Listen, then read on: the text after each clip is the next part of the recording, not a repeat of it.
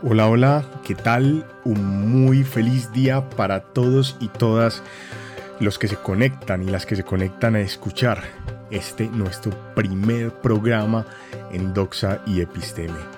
Hoy, antes de, iniciar para escuchar la entrevista que le realizamos a El Sheikh Mohamed, líder de una de las comunidades musulmanas en Colombia, me gustaría contarles un poco cómo se desarrolló esta primera entrevista, cuáles fueron sus vicisitudes para lograr tener el producto que hoy les vamos a presentar. Pues inicialmente recordar que el mundo se encuentra eh, sumido en una pandemia que un poco nos tiene eh, o tiene las sociedades aterradas y a los gobiernos. Entonces hemos comenzado a implementar algunos sistemas de regulación para el flujo eh, de las sociedades.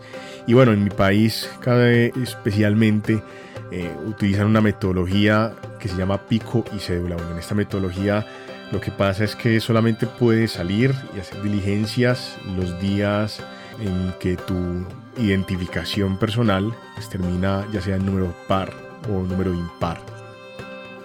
Bueno, afortunadamente ese día entonces tenía el número hábil para salir y tomé el metro o el tren de nuestra ciudad. Y bueno, es un poco difícil, hay que hacer filas, registrarse, pues demostrar que tenés el dígito y bueno, desplazarme hasta el lugar donde queda la mezquita para eh, hacer la entrevista, pues no resultó nada fácil.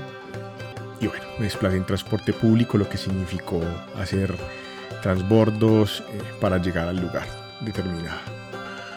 Bueno, una vez allí eh, me atendió el sheikh. El sheikh es, un egipcio, eh, estaba solo en la mezquita y casualmente tenía una llamada telefónica.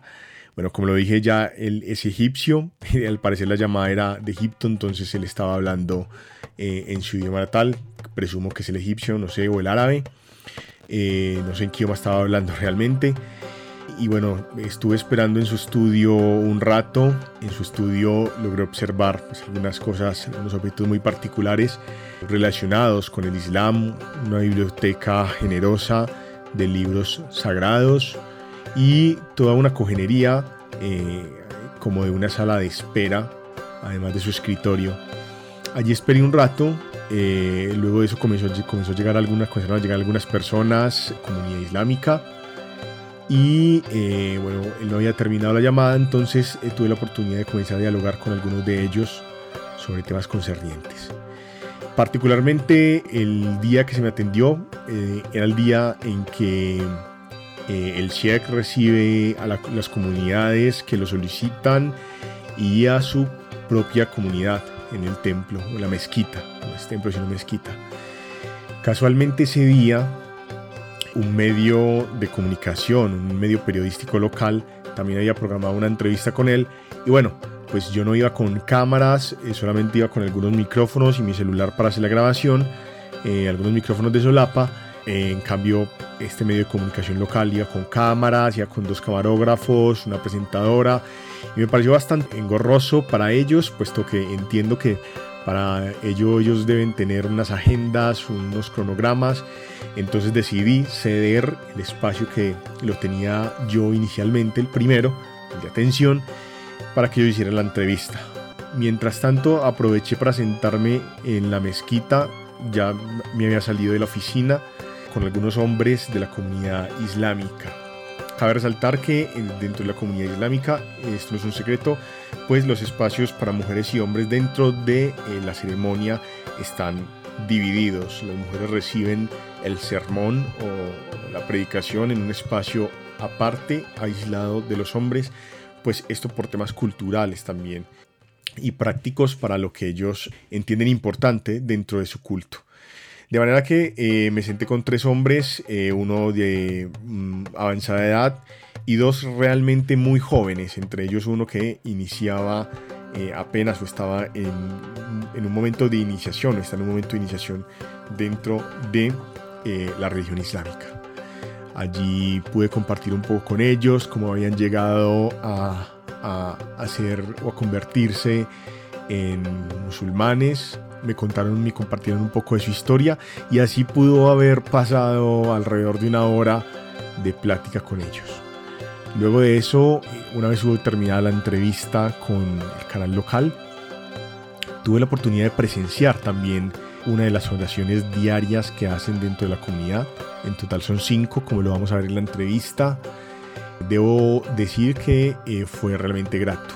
Fue realmente grato porque estuve allí presente escuchando el cántico o el llamado que hace eh, el Sheikh eh, a su comunidad y la oración de sus feligreses. Ya para ese entonces habían llegado algunas mujeres que por supuesto se instalaron en el lugar indicado o designado para ellas y eh, entonces recibieron la oración. Es un rito que no demora, no demora 10 minutos realmente, es muy corto. Una vez se finalizó, pues tuve la oportunidad entonces de volver a la oficina del Sheikh y allí eh, pues le, propuse o le pregunté inicialmente eh, que cuánto tiempo tenía disponible, puesto que veía que llegaba más gente y la oficina se comenzaba a llenar de algunas personas. Y él me dijo que no contaba con mucho tiempo y aunque quise, me hubiera gustado extender la entrevista, puesto que eh, pretendo que los programas en este canal duren alrededor de 40 minutos, 60 minutos como máximo.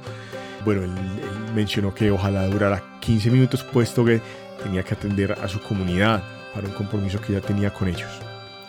Bueno, acepté esto puesto que ya estaba ahí en el lugar y es bien difícil movilizarse por la ciudad por estos días. Y eh, debo decir que aunque eh, quedé muy complacido con la corta entrevista que, que tuvimos, pues eh, las, las, dificultades con el ambiente, pues digamos que no facilitaron un buen audio. Inicialmente el Sheik tenía el tapabocas puesto, por lo tanto van a ver que en la entrevista al principio, si bien se escucha bien, no se escucha de la misma forma en la que se aprecia mi voz y se escucha un poco lejana la voz de El Sheik. Entonces solamente mientras va avanzando la entrevista y él siente que realmente es incómodo hablar con el tapabocas y decide retirárselo un poco, es cuando logramos escucharlo mejor. Entonces van a ver como el cambio en el sonido, que ojalá hubiera sido el mismo siempre parejo, pero bueno, no fue así. Espero eh, tener unas mejores medidas para un próximo programa y alcanzar una mejor calidad en el sonido. Por supuesto, además la, la, oficina del CIEC está al lado de una calle muy transitada de la ciudad, entonces en algunos momentos se ven, se escuchan transitar algunos vehículos automotores y puesto que estábamos en una recepción, pues la oficina tiene muebles y algunos asientos para la comunidad, pues se van a escuchar en algunos momentos del audio eh, algunas personas que llegan a la, a la oficina, eh, que hablan, eh, incluso con las que él llega a interactuar mientras estamos haciendo la entrevista. Pues esto no me parece malo porque una de las cosas que pretende este programa es construir diálogos muy fluidos y muy naturales y y bueno, aunque eso afecta un poco la calidad del sonido, me parece que es natural y propio del ambiente en el que estábamos inmersos y pues hace parte también de, esto que queremos expresar, de esto que queremos eh, ilustrar para esta ocasión lo que es el Islam. Entonces, bueno, de antemano les pido disculpas por la calidad del sonido, espero mejorarla eh, para las próximas grabaciones. Debo decir que en general la comunidad islámica que me atendió es una comunidad sumamente amable. Eh, se me atendió de la mejor manera. Me dieron café, mm, me dieron té, eh, me dieron agua. Siempre estuve muy bien atendido, siempre estuve muy atento. Tuve la oportunidad, luego de haber terminado la entrevista, tuve la oportunidad de dialogar un poco más con ellos antes de retirarme. Y ellos incluso me hicieron algunas preguntas, me invitaron para que volviese a, visitarlos. Creo que esto, esa podría ser la excusa también para buscar una segunda oportunidad, un segundo programa, profundizar mucho más en el tema del Islam y tener, lograr un segundo programa para un contenido mucho más amplio eh, sobre la materia. Bueno, eh, de esta forma creo que con esta introducción podemos entonces iniciar. Espero disfruten mucho de la entrevista.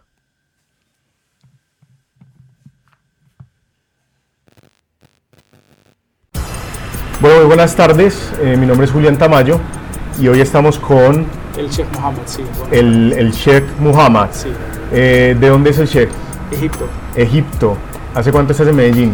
Eh, como tres años. Tres años, ya es un buen tiempo. ¿Ya has aprendido a hablar español antes de llegar acá o tuviste la oportunidad? Sí, no, yo hace un año en eh, La Guajira y otro año en, La Guajira. sí, en Valledupar. Ah, bueno, La Guajira sí, estoy aquí en Colombia hace cinco años. Ah, bueno, y la, y la, Guajira, en la Guajira hay una buena población árabe. Sí, sí, en Mercado, sí, yo tengo en Mercado como un año más o menos. Ah, bueno. Otro año en, en Valledupar y aquí en Medellín hace tres años. ¿Y actualmente te desempeñas como que aquí en la mezquita islámica en Medellín? ¿Cuál es tu papel? Ese es como en, en nuestra religión no tenemos niveles, no hay sacerdotes, sí, pero soy una persona que es responsable sobre la mezquita sobre el tipo del conocimiento, enseñar, explicar a la gente que es el Islam, enseñar a los musulmanes, dicen el Sheikh o puede ser imam. Imam. Sí, unos países que, eh, que usan esa palabra imam, otro que dicen el Sheikh. Sí, aquí la gente que dice el, el Sheikh. Sí, ese eres tú, en este caso. E, eso sí, es sí, el Sheikh Muhammad. Bueno, explícame brevemente para qué, qué, qué es el Islam. Sí, eso es como sumisión. Una palabra, el Islam significa sumisión. Como nosotros sometemos el Dios, los órdenes del Dios, las enseñanzas del Dios. Por eso nosotros eh, eh, queremos que todos los profetas que sometieron al Dios, eh, todos los profetas son musulmanes anteriores. Jesús para nosotros musulmán, Abraham musulmán, Muhammad musulmán, es el último profeta. Entonces el Islam es la religión de Dios. ¿sí? Es que el, es, eh, el Islam o religión de paz. Por eso cuando empezamos que hablar o con una persona que se decimos Assalamu alaikum. ¿Qué es Assalamu alaikum? La paz sea contigo. ¿Y así se saludan? Sí, se saludan. Y usted que responde, la alaikum salam. Sí, alaikum salam, es la paz sea contigo. Ese es, entonces es el Islam sencillamente. El Islam es una religión muy sencillo para que practicarlo. Para que practicar el Islam no necesita muchas cosas. Muy sencillo. La mezquita, como usted ya entre la mezquita, aquí todo sencillo. Se puede tomar té, se puede tomar té, se puede comer, se puede cualquier cosa.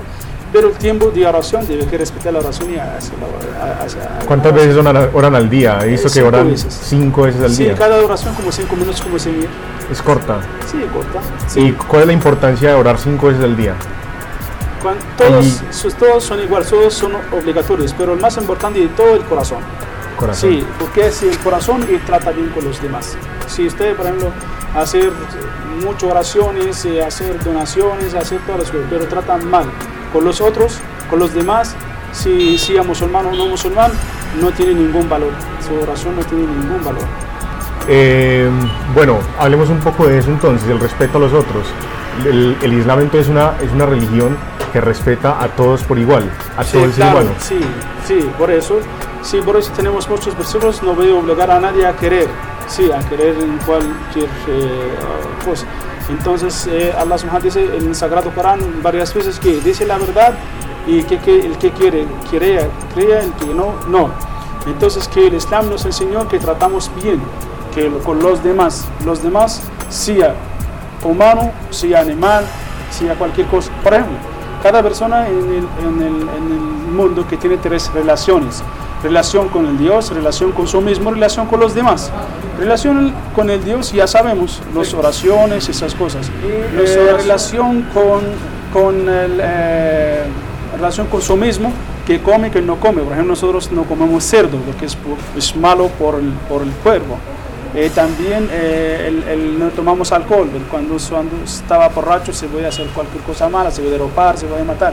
Entonces el Islam nos enseñó cómo tratamos con nuestro mismo que, que vestimos, que todo. Entonces con los demás, con los demás, si era mujer o hombre, si era pequeño grande, musulmán o no musulmán, si animal, si por ejemplo que el Islam nos enseñó que, que tenemos recompensa si de cualquier cosa que damos, que una cosa que tiene hígado, por ejemplo, tenemos unas historias que una, mejor, una mujer eh, muy mala que entra el paraíso por causa porque ella ayuda a un perro que darlo agua. Eh, en, otro caso, contra una mujer entre el, el, infierno, queda mucho, en mucho tiempo en el infierno, por ella mató a un gato, sí, o encerró a un gato, no dejarla que saliera en la tierra ni dar comida. Entonces, esa religión, muy sencillo que explicar esa religión de paz, no que la gente que escucha que el Islam ordenó que matar a los otros, esas todas cosas falsas, como nosotros escuchamos sobre los colombianos. Hablemos un poco de eso, que me lo habías dicho ahorita antes de iniciar la conversación. Mm. Eh, eh, hay una imagen en Occidente, nos entendemos como Occidente, de que el Islam y el mundo islámico es un mundo y una sociedad terrorista y violenta. Eh, ¿Cuál es la posición de ustedes? ¿Cómo por ustedes en ese, Sí, por eso que es, es lo mismo imagen que llegamos a nosotros sobre Colombia, un país de drogas, un país de prostitutas, pero eso es algo falso. Yo vivía aquí antes que llegué a Colombia, mi papá me dijo, no, Colombia no, porque es toda la gente que venden drogas en la casa. Entonces yo le digo, no, yo leo mucho sobre Colombia, tengo en mente, yo no soy como repetir que dice la gente, no. Y yo gracias a Dios estoy aquí eh, en, en Colombia eh, yo vivo en paz con mi familia, yo vivo con mi esposa y mis niñas aquí en Colombia. Sí, la verdad, no siento que diferencia a, mi, a Colombia y mi país. país. No hay nada. Si, si hay mafia, si hay mafia. Si hay drogas, si hay drogas. Pero todo el mundo es injusto cuando decimos todo el mundo. En nuestro, también, en nuestra religión hay unas personas que entienden mal sobre el, Islam. Si mata a los otros, si mata a los otros. Pero todo, todos los musulmanes así, no. Ellos son unas personas no entienden bien cómo esas personas no respetan el, la ley de Colombia y vende drogas otra, o mafias o algo así. También el Corán nos ordenó que eh, nos dice que cuando una persona que cuando si, si mata a una persona como si, si mata a todo el mundo o cuando, si se salva una vida como se salva a todo el mundo. Entonces, entonces no, no podemos que matar a alguien por la causa que eh, él tiene diferente religión o tiene eh, o cualquier caso. No hay una razón para matar a alguien. Por eso es que ya hay muchos, muchos por ejemplo, en, en, nuestro país, Egipto, por ejemplo, que tenemos más de 10 millones, 10 millones de, eh, de cristianos, otras religiones. Eh, ellos viven, tienen los derechos normal como cualquier eh, ciudadano en, en, Egipto. Y muchos países sí tienen iglesias, tienen todos eh, cuando hay problemas, solo problemas por políticas, pero por religión no. yo siempre repito, nosotros no tenemos problema con los judíos como religión. Sí, como religión nosotros no acordamos con ellos, pero aceptamos como ya la religión existe. Claro. Sí, pero el problema con los israelistas o, la gente que dice eh, el, problema político palestina de Israel sí es otra cosa. Es político. Sí, es político, sí, nosotros también no aceptamos, eh, eh, no me gusta que ellos matan a los niños, no me gusta que ellos roban en, el país de, de, los musulmanes o roban el país de los palestinos. Entonces, pero eso es como, como políticos, pero como religión, ¿no? Sí, hay, él, tiene, él, él, adora a su Dios con su manera, respetamos eso. Pero ahí, tengo, ahí, ahí me nace una duda eh, y que me gustaría que la aclaramos para los oyentes. Eh, Alá, que es eh, el Dios en el que cree el Islam, es el mismo Dios finalmente en el que creen los judíos. ese es, mira, que si nosotros si vamos a decir sobre el creador, el creador del universo, sí, sí, exacto. Pero si usted me dijo, no, si el Dios tiene hijo, no voy a aceptar eso. Si el Dios, por ejemplo, que tiene, eh, o, el Dios, por ejemplo, eh, tiene imagen, no acuerdo. Ellos también cuando dicen, o, como dice la Biblia, unos versículos que eh, Jacob pelea con el Dios y gana el Dios. Es que, no, nosotros no creemos en este Dios, el Dios de nosotros, el poderoso el creador del universo, sí, el, que todo poderoso, pero cuando hay falta, hablan sobre él, nosotros no acordamos sobre ese Dios. Sí, pero si ellos hablan sobre él, sí, claro, es el Dios. Que es el Dios de Abraham, que es el Dios de, Moisés, que es el Dios de... Pero cuando hay, pero no tiene falta, no como nosotros, no como ser humano, es divino. ¿Quién fue Mahoma? Mahoma es solo un profeta, un humano un humano, sí, mejor de nosotros porque tiene conocimiento, eh, tiene eh, revelación, eh, el, Dios escogió como, como su mensajero. Su mensajero, sí, es, es la diferencia. Pero como un humano, sí, él un humano que llora, que, que reír, que duerme, que cazar, que come, que todo, un humano. Lo que pasa es que en Occidente también hay mucha gente que cree, yo creo que mal cree, que Mahoma eh, eh, hace las veces como de Jesucristo para los cristianos. y, de ninguna manera. Para nosotros los musulmanes, eh, Jesús como Muhammad. Es iguales. Jesús es un profeta. pero Jesús para sí, un profeta, un mesero. Por eso sí, Muhammad y Moisés y Abraham son todos, como dice el profeta, somos hermanos. Sí, diferentes, por ejemplo, diferentes madres, pero lo mismo destino. O sea, es como, Si pudieras darle un mensaje a la humanidad del Corán o del Islam, ¿cuál sería? Si pudieras hoy regalarnos una frase del Corán, ¿cuál podría ser? eh, un versículo del Sagrado Corán. Sí, sí. pues. Y lo podemos, lo, lo podemos decir en árabe y me, me explicas qué significa. eh, ¿Qué significa? ¿O qué traduce? ¿O qué traduce? ¿Qué Mejor. traduce? Sí. Yo sé, yo entiendo, pero eso es como el, no el problema en árabe, el problema en español, que vos- para qué explicarte exacta.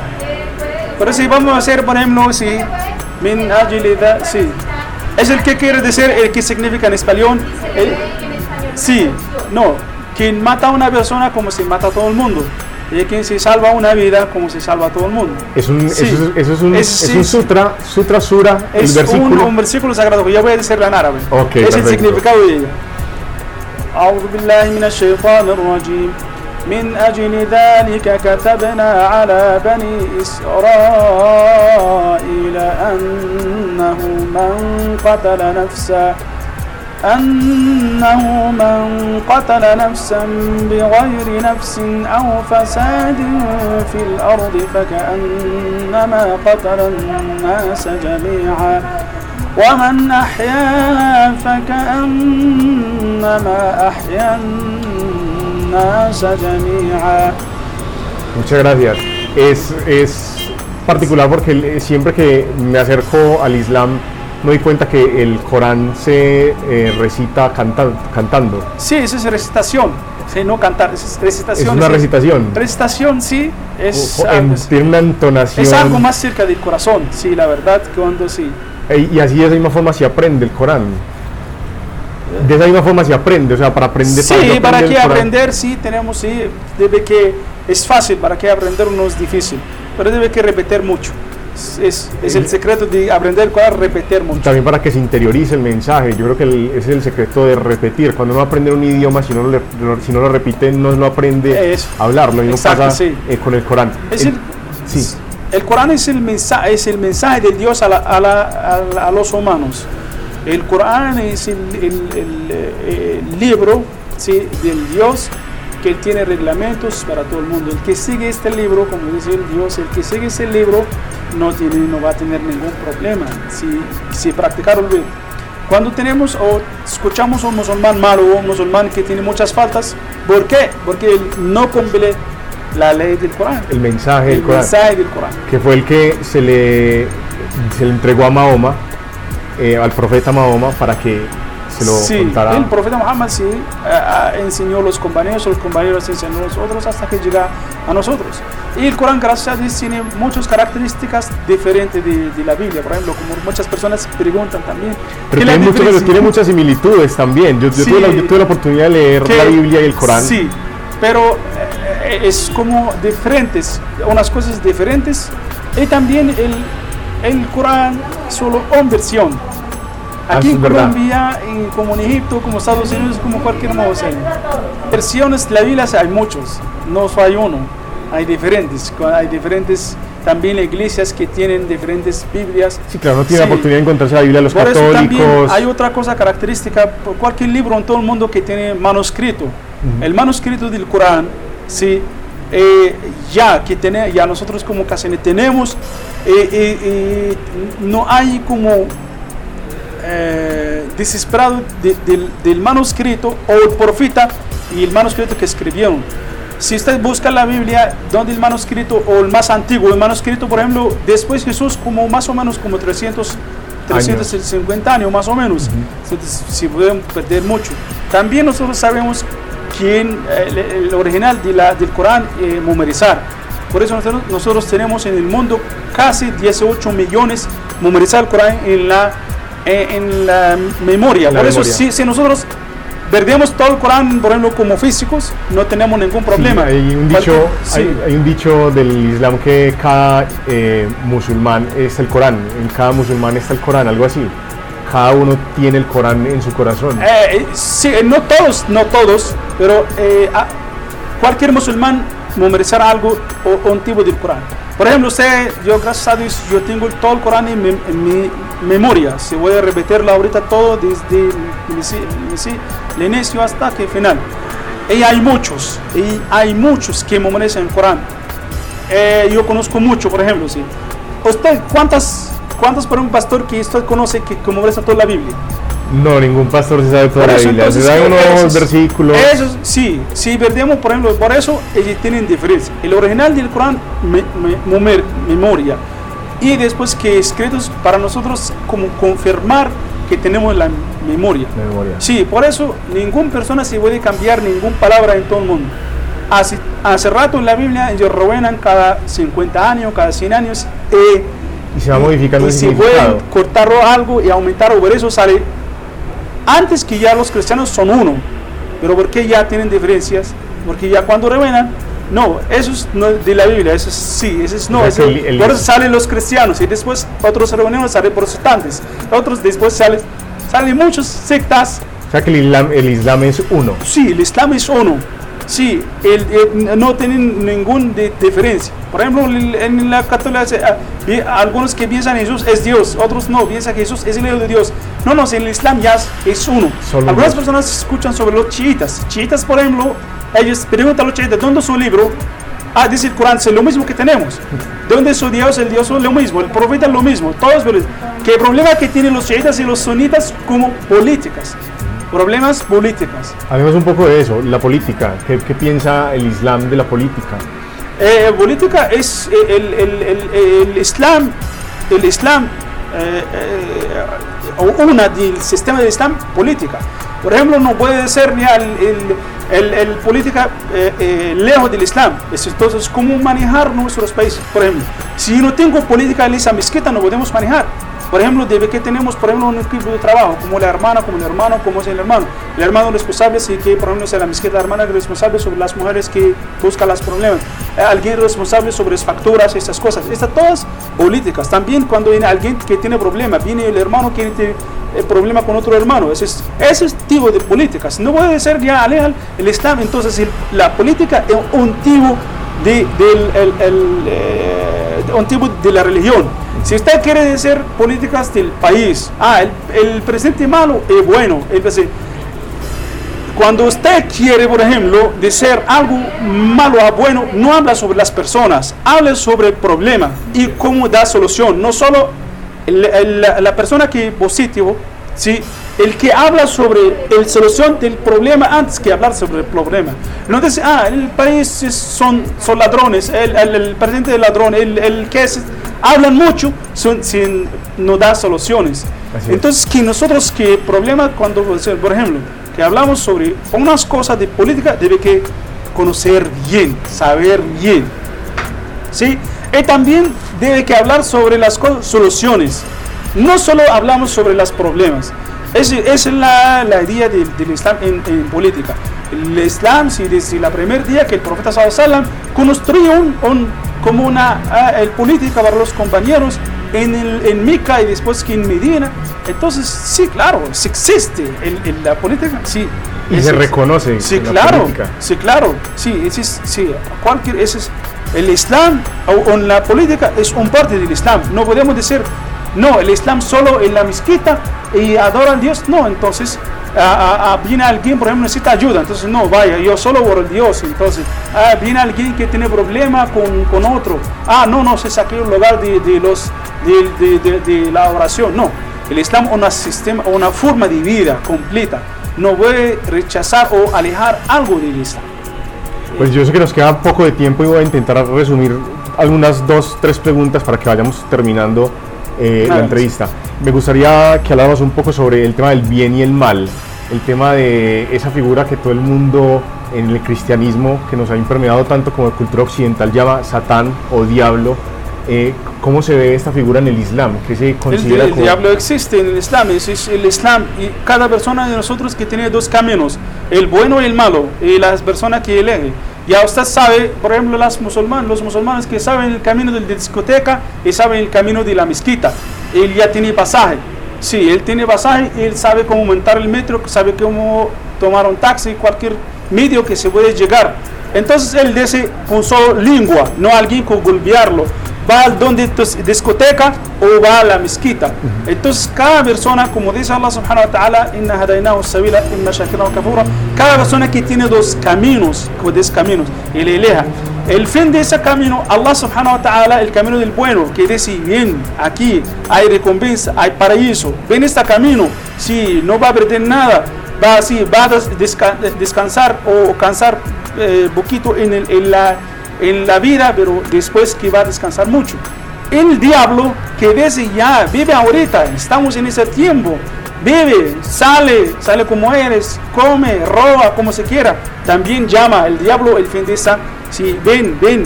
Entonces, que la persona que ya elegir, cada persona que sabe dónde el camino malo, sí, sí, exactamente, sí, normalmente o seguramente, la persona cuando que va a robar sabe es malo. Sabe que es malo. sí. O sea que hay salvación y hay vida eterna en el Islam.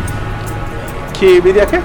hay salvación, o sea, hay salvación en el Islam o hay vida eterna en el Islam para la persona que sigue el camino del bien. Sí, hay paraíso, el día del juicio final, sí, tenemos el, día del juicio, hay día del juicio, el día del juicio final, el día que la gente que al Dios que preguntar a todo, ¿por qué hace esto? ¿Por qué hace esto? ¿Por qué hace esto? Hay recompensa y también castigo. En el infierno el castigo y hay otro en el, paraíso, hay una recompensa. El que ya entra en el paraíso ya esa recompensa eterna, no limitado. Y la gente que tiene castigo es depende, el, es el día del justo. Un musulmán, por ejemplo, que hace algo malo y no tiene arrepentirse en la vida, es algo muy grave, por ejemplo, injusto algo, debe que pagar el, el justo. Eh, eh, debe que, por ejemplo, yo robo algo a alguien, debe que pagar el día juicio penal a él, con recompensas. Eh, yo hace algo malo, debe que entre en el, infierno hasta que cubrir o pagar que lo malo que que, hacerlo en la vida y después sale para el paraíso. Si ya todo que es malo, todo es malo, si también se puede ser, si es, es todo bajo de la misericordia de Dios. Si una persona quiere, bueno, estamos en la ciudad de Medellín, si una persona quiere conocer del Islam, eh, ¿dónde debe acercarse? ¿A, a ya, como usted, ya, es lo mismo que usted hace, aquí en la mezquita. Ahí, ah, bueno, yo busqué en Google Islam Medellín. ¿Qué hacemos? Sí, nosotros tenemos página por Facebook, tenemos Twitter, tenemos Instagram, tenemos Snapchat, tenemos muchas. Voy a colocar en sí, voy a buscar Mezquita Salam, sí, Mezquita Salam salen muchas opciones para que saber. Es más fácil también que si cualquier persona si puede aceptar el Islam. El Islam es religión abierta. Cualquier persona cuando ya le gusta el Islam, sí puede ser musulmán fácilmente. Sí. Pero cualquier persona puede venir en cualquier momento, consultar sí, claro, el hogar. Como sea, sí. El share, muchas gracias por la entrevista y el espacio que nos regalas hoy para que la gente conozca un poco más de esto.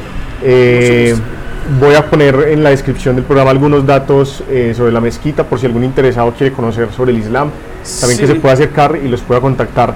Siempre es importante tener un poco más de información para las personas que de pronto están buscando eh, ese tipo de caminos en su vida. Eh, muchas gracias. Gracias a usted. Bueno, esta fue la entrevista con el Sheikh Mohammed. Eh, como ya les había dicho en introducción, de antemano, eh, disculpas por la calidad del sonido. Sin embargo, el producto que se logró obtener pese al poco tiempo con el que contamos para hacer la entrevista, pues nos permitió hacer algunas de las preguntas más importantes que teníamos preparada eh, para hacerle a este líder musulmán. Y bueno, de esta entrevista y de ese momento de diálogo que pude tener con la comunidad en el momento luego de hacer la entrevista, en ese momento que eh, este líder islámico saca para su comunidad, pude lograr extraer algunas conclusiones que me gustaría contarles en este eh, último espacio de nuestro podcast. Lo primero es reconocer que dentro del Estado Islámico, no, mejor dentro del Estado Islámico no, porque cuando hacemos referencia al Estado Islámico hacemos referencia a, lo político.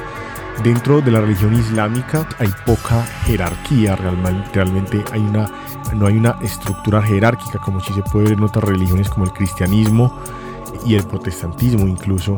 En vez de esto, dentro del Islam, pues eh, las figuras o la forma administrativa se conserva eh, solamente a través de un representante. Este representante eh, es el legado de un maestro que le enseñó y es así como se reconoce eh, de dónde viene su enseñanza. Esto es bien interesante puesto que regularmente en las demás religiones sí se puede ver una estructura jerárquica, una forma mm, vertical de organización en donde hay unos colectivos que administran, eh, por decirlo así, eh, la institución religiosa. Otro tema muy interesante que me pareció y que logré rescatar de la conversación es el tema de Jesús y los personajes eh, bíblicos dentro del Islam. Puesto que el Islam reconoce a Jesucristo como un personaje importante dentro de sus creencias religiosas, entendiendo que Jesús, se diferencian, como lo dijo el Sheikh, diferencian, eh, Jesús no es para ellos el Hijo de Dios, Jesús es un profeta, al igual que Mahoma, pues trajo un mensaje, un mensaje que para ellos es importante, y dentro del Corán eh, vaya sorpresa, Jesús aparece, eh, como lo dicen los cristianos, eh, en una especie de advenimiento. para el Islam, para los musulmanes, Jesús no murió, sino que ascendió al cielo y ellos esperan, al igual que los cristianos, en un día del juicio, que Jesús regrese con Dios y que pues interceda por la humanidad y haga presencia en ese juicio final. Por lo tanto, es algo muy importante para reconocer. Y como Jesús vemos muchos personajes. El Sheikh mencionó a Jacob, es Jacob para los cristianos. Observamos a Abraham, que es Ibrahim, también muy reconocido para, como el padre de las naciones dentro del judaísmo y el cristianismo. Y esto nos eh, lleva a hacer una relación muy importante y es que el Islam, al igual que el cristianismo, es una religión que viene de un sector muy específico de Medio Oriente y que está de alguna forma muy relacionado. Podríamos decir que son religiones hermanas, que las diferencias son más políticas y están más relacionadas a la posición que un pueblo o unos pueblos tienen frente a un libro y, o frente al otro. Eh, como lo mencionó este líder, los musulmanes rescatan dentro del Islam que a diferencia de la Biblia, pues eh, el, Corán es un libro que no se ha modificado nunca. Desde que el profeta Mahoma lo escribió, solamente se ha escrito en árabe y no ha tenido ninguna otra traducción. Sin embargo, entendemos que eh, la Biblia fue escrita primero en griego, ¿cierto? que era el idioma eh, universal en ese entonces, luego fue eh, traducida al latín, del latín pasó al alemán y del alemán pues fue escrito al inglés y a otros muchos más idiomas. Eh, uno entiende desde esa perspectiva que por supuesto los idiomas están transversalizados por el lenguaje y que el lenguaje es en esencia cultura y que cuando un texto recibe tantas traducciones pues puede variar significativamente con el tiempo el significado de la interpretación de cada uno de estos textos. Es por eso que para los musulmanes es importante eh, y tiene gran relevancia el Corán, eh, puesto que para ellos este texto, a diferencia que muchos otros, este texto no ha sido tan modificado por el hombre.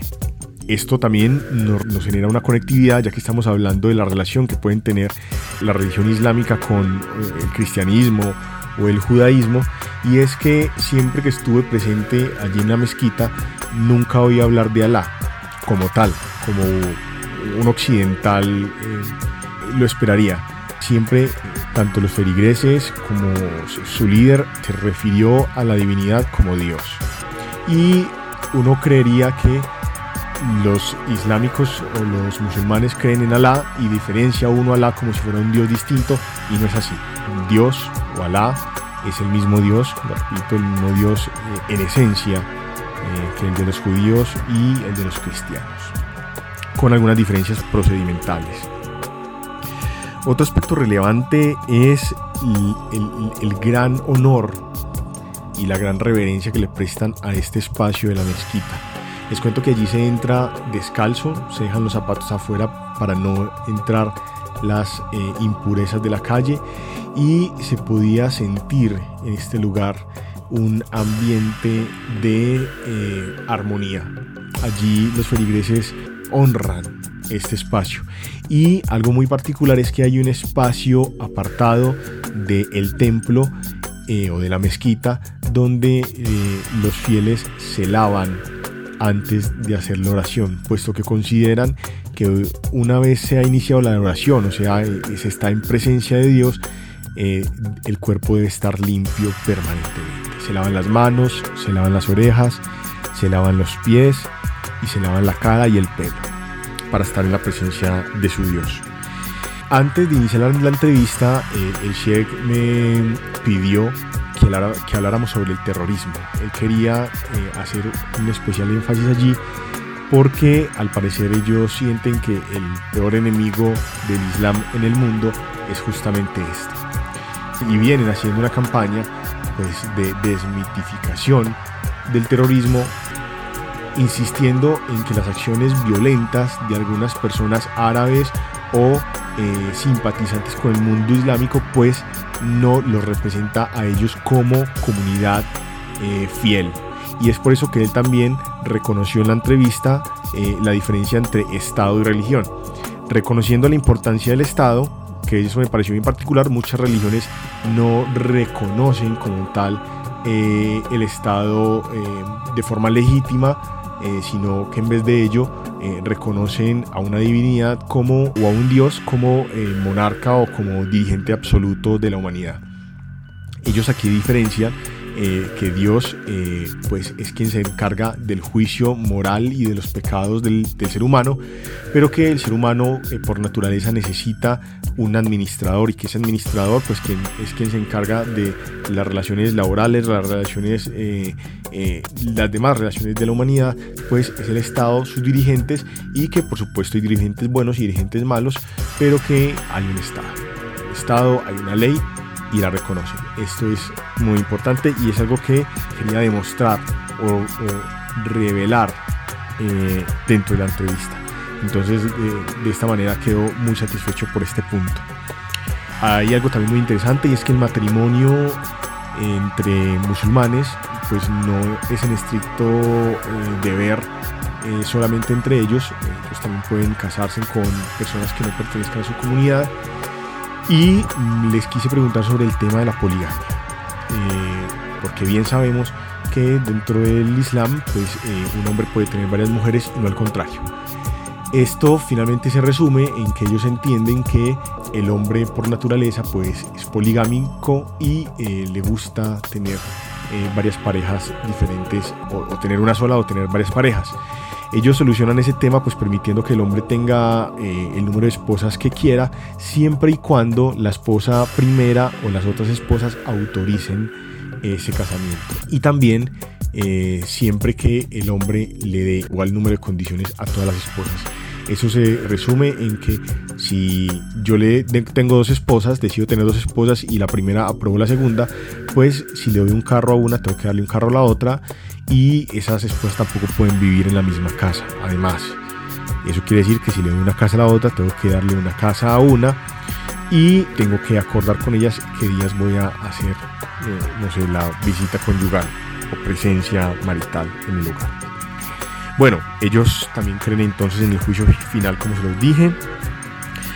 Y en resumen, para finalizar, eh, quiero resaltar que realmente fui muy bien recibido por esta comunidad. Salí muy satisfecho eh, por eh, la forma en que ellos trataron, trataron la entrevista, en que aceptaron mi presencia. Y siento que esta comunidad percibe un bullying social frente a ellos. Y en esto creo que Occidente ha hecho un trabajo nefasto. La comunidad islámica, en este caso en Medellín, quiere que las personas se acerquen a ellos y resuelvan sus dudas.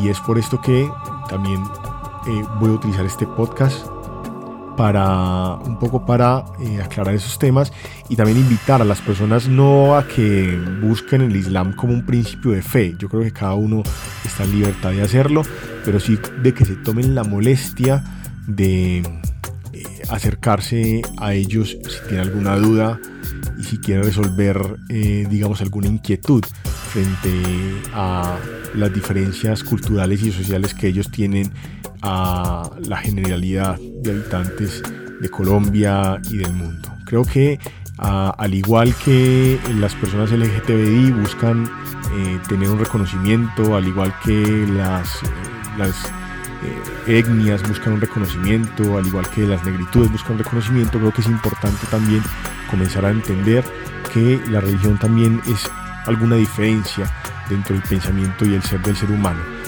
y que eh, es fundamental para tener una democracia más saludable, pues comenzar a reconocer a ese otro como parte de una comunidad sin satanizarlo eh, y sin mirarlo de forma peyorativa. Pues eh, la religión también es una forma y una decisión de vida que es respetable, tenemos que reconocer y, y que tenemos que aprender a convivir con ellos, que son también seres humanos. Bueno, esto fue todo. De antemano les agradezco la voluntad de escuchar este podcast me gustaría de alguna forma empezar canales de comunicación con ustedes, nuestros oyentes, eh, que nos hagan recomendaciones, por supuesto, de programas que quieran escuchar. El próximo programa espero sea sobre política. Y bueno, nos vemos en el próximo programa. Un feliz resto de semana.